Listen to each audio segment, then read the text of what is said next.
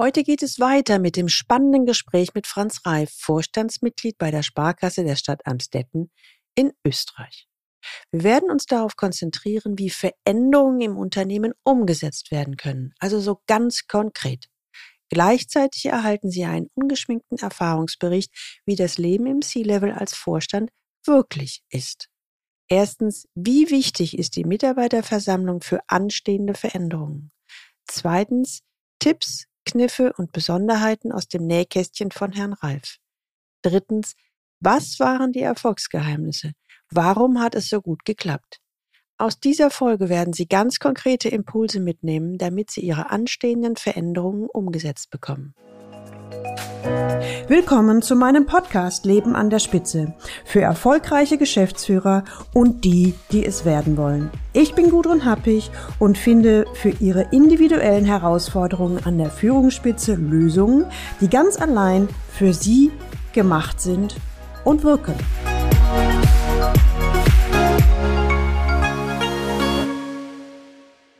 Sie können sich noch an Folge 81 erinnern. Hier beschreibt Herr Reif, Vorstandsmitglied, wie es ihm gelang, als erfahrener Vorstand zu einem neuen Unternehmen zu wechseln. Wie meisterte er erfolgreich seinen Einstieg? Wenn Sie mehr zu dem Thema hören wollen oder die Folge verpasst haben, dann hören Sie unbedingt noch einmal in Folge 81 hinein. Wenn Sie heute das erste Mal den Leben an der Spitze Podcast hören, dann empfehle ich Ihnen, sich unbedingt in den Galileo Letter einzutragen unter der Adresse www.leistungsträger mit ae-blog.de. Da bekommen Sie ein paar gute Impulse, die Ihnen den Führungsalltag leichter machen. Den Link finden Sie auch in den Shownotes. So, genug der Vorrede. Starten wir los in die zweite Runde mit Herrn Ralf. Wurden irgendwann noch mal mehr Leute einbezogen oder wie läuft es?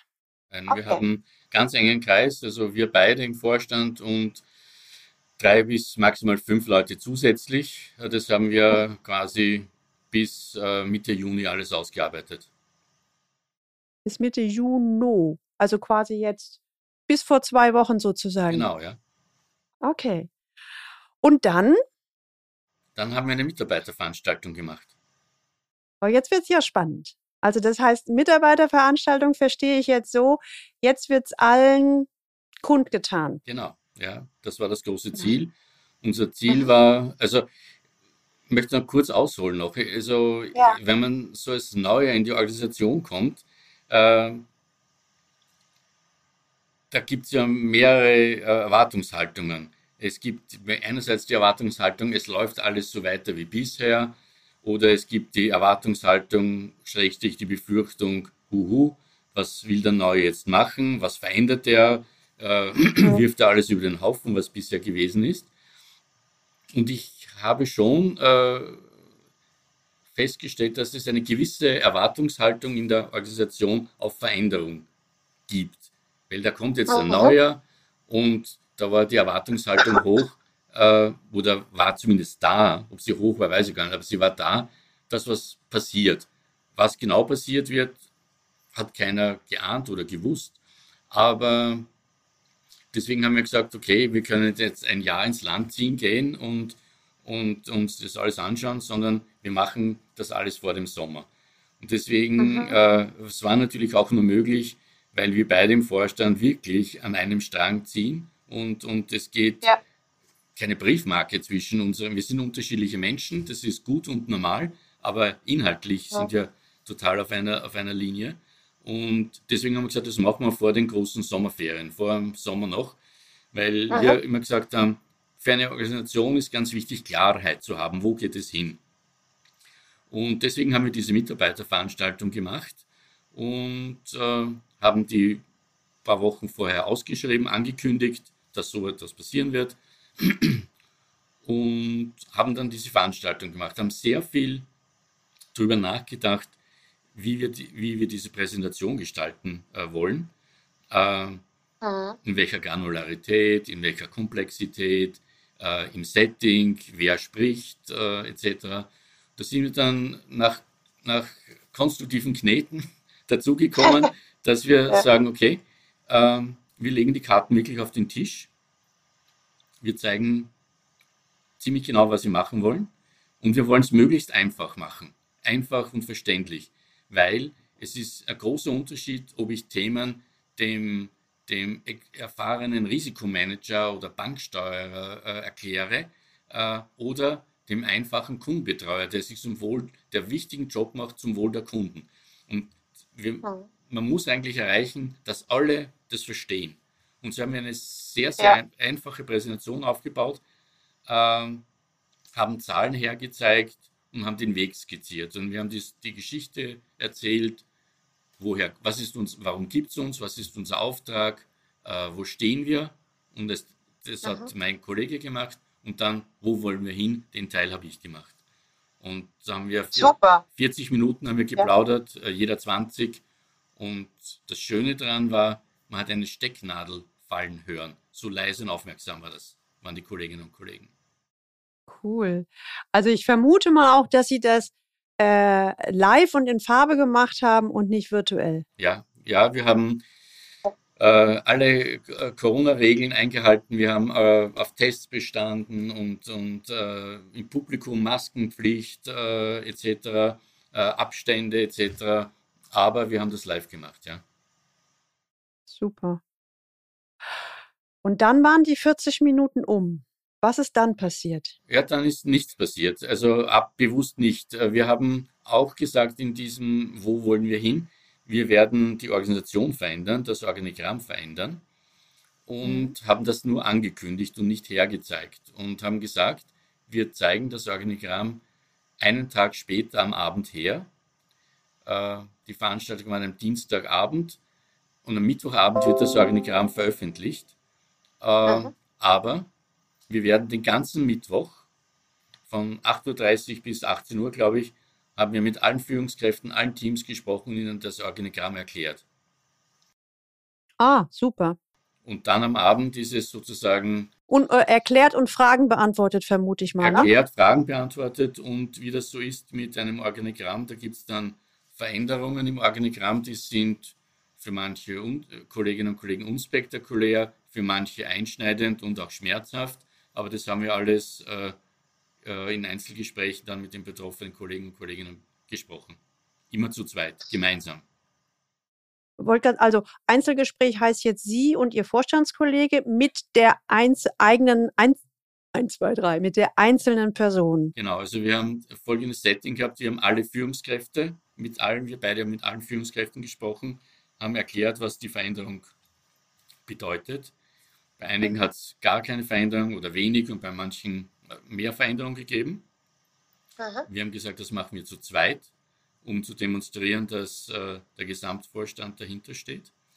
Ja. Und wenn dann noch Mitarbeiter aus den betroffenen Abteilungen äh, betroffen waren, haben wir mit diesen dann auch gesprochen, wiederum zu zweit. Auch jeweils im Einzelgespräch, also Sie beide und der einzelne Mitarbeiter. Wow. Äh, was gab es für Reaktionen? Also bei, ich sag mal, bei denen, wo sich nichts geändert hat, wahrscheinlich relativ wenig. Bei, aber bei denen, wo sich was verändert hat, was ist da passiert? Ja, das ist äh, so wie immer, wenn Veränderungen passieren. Bei denen, bei denjenigen, wo sich äh, inhaltlich nichts verändert hat und vielleicht auch organisatorisch nichts verändert hat, ja, die haben das zur Kenntnis genommen. Dann hat es ein Grüppchen gegeben, ja. Bei denen hat sich inhaltlich nichts geändert, aber sie bekamen eine andere Führungskraft, weil wir es eine andere Organisationseinheit zugeordnet haben. Das war auch unspektakulär. Schwieriger war es äh, natürlich für jene Kollegen, äh, die, die sozusagen eine Führungsposition inne hatten und die sie dann pro futuro nicht mehr haben. Und das haben wir natürlich in dem Gespräch sehr intensiv besprochen und da kommt natürlich alles raus wie Enttäuschung und Frustration und, äh, und solche Themen natürlich. Ja, Aber ja. das haben diesen Prozess haben wir uns auch bewusst ausgesetzt, äh, weil anders ist es nicht fair und nicht, nicht, äh, äh, nicht verantwortungsvoll. Was ich raushöre, dass Sie von Anfang an auf Transparenz und Offenheit gesetzt haben. Also jetzt nicht irgendwie irgendwie ein bisschen durch die Blume reden und so nach dem Motto, irgendein Mitarbeiter kommt schon nicht drauf, sondern von Anfang an, das, das haben wir vor oder da geht's hin. Klammer auf, daran rütteln wir auch nicht, Klammer zu, und sich dann viel Zeit und Raum genommen, das auch zu erklären im Einzelgespräch. Also dann auch nicht kompromittieren vor einer Gruppe, wo ja auch ganz viel blödes Zeug passiert, sondern dann, also das empfinde ich auch wieder als eine hohe, als eine große Geste von, äh, von Wertschätzung. Ist das so angekommen oder nicht bei den Leuten? Ja, natürlich muss man, muss man ein bisschen differenzieren, nicht? weil äh, äh, also da, unser Antritt war schon, ich habe es heute im Gespräch schon einmal erwähnt, Klarheit ist für mich immer ganz wichtig. Und Klarheit ist auch in unangenehmen Situationen wichtig, weil dann hat man endlich Klarheit und kann sich orientieren und kann damit umgehen. Und das war von Anfang ja. an unser Antritt. Wir wollten Klarheit äh, schaffen. Und natürlich äh, äh, von, von betroffenen Kollegen, die von einer Reorganisation betroffen sind, kann man im ersten Gespräch nicht unmittelbare Zustimmung erwarten. Das geht nicht. Das ist denkunmöglich, sondern das nee. haben wir versucht, möglichst klar, auch wertschätzend zu vermitteln, warum wir das tun und zu begründen, warum wir das tun und warum wir das für wichtig halten. Ähm, bei den Kolleginnen und Kollegen, die nur quasi äh, zum Teil ein bisschen andere Aufgaben bekommen oder andere äh, Organisationseinheit äh, zugeordnet werden. Von denen wurde, bekamen wir schon das Feedback, äh, dass Klarheit äh, herrscht. Und wir haben ähm, auch insgesamt aus der Organisation sowohl für die Veranstaltung, auch für das neue Organigramm sehr viel positives Feedback aus der ganzen Mannschaft oder nahezu der ganzen Mannschaft bekommen im Sinn von, solche Zahlen wurden uns noch nie gezeigt, so etwas Professionelles haben wir hier noch überhaupt noch nicht gesehen. Ähm, ja. Auch so das Thema, ja, äh, gut, dass wir das jetzt angehen, das haben wir auch schon so gesehen, etc. Also es war äh, für mich äh, zum Teil auch überraschend, weil es auch wieder für die Reife einer Organisation spricht, äh, dass wir da Dinge angegriffen haben, die gar nicht so überraschend waren offensichtlich. Nee, also das, das denke ich ist auch so. Also wenn die, wenn die Mitarbeiter in einem Unternehmen arbeiten und die gehen da ja nicht hin, schalten ihr Gehirn aus und gehen dann wieder zu Hau nach Hause, sondern die leben und arbeiten da auch drin. Man kriegt ja ein Gespür dafür, wo steht's hier im Unternehmen. Ne? Und ähm, wenn, wenn dann Grummeln ist oder eine Sorge ist, habe ich häufig die Erfahrung gemacht, es ist viel hilfreicher, deutlich im, im Klartext zu sein oder rein Wein einzuschenken, dann lösen sich möglicherweise manche Gerüchte auf. Aber es gibt viele Leute, die sagen, ja, um der Harmonie willen, ne, ich sag lieber mal noch nichts. Und dann sage ich, und das ist die, äh, ist eigentlich die Geburtsstunde von Gerüchten und von Unsicherheiten und dann kommt ganz viel Unruhe rein und meistens ähm, ist zumindest meine Erfahrung, verhindert es oder verschlimmert es einen Veränderungsprozess. Und, und jetzt ist es so, und ich meine, keiner hört gerne schlechte Nachrichten. Also Sie nicht, ich nicht, glaube kein Mensch äh, auf der Welt. Aber wenn ich, wenn ich das, was ich hören muss, hören muss und das auf eine Art und Weise mir vermittelt wird, die wertschätzend und respektvoll ist, dann bin ich immer noch enttäuscht und ich bin vielleicht immer noch sauer. Aber so wie ich sie kennengelernt habe, gehe ich davon aus, dass sie auch eine Brücke gebaut haben ähm, wie, wie kannten, sehen so Brücken aus? Also Angebote, dass man noch mal reden kann, würde ich jetzt zum Beispiel vermuten. Oder wenn es Veränderungen gibt, da auch zu unterstützen. Oder jetzt, jetzt lasse ich Sie lieber reden. Ja, natürlich. Ich meine, ich, kann, ich werde jetzt nicht alles aus dem Nähkästchen plaudern. Natürlich, nee. unser, unser Organigramm, äh, das haben wir uns überlegt und beschlossen und äh, das wird nicht verändert. Ja.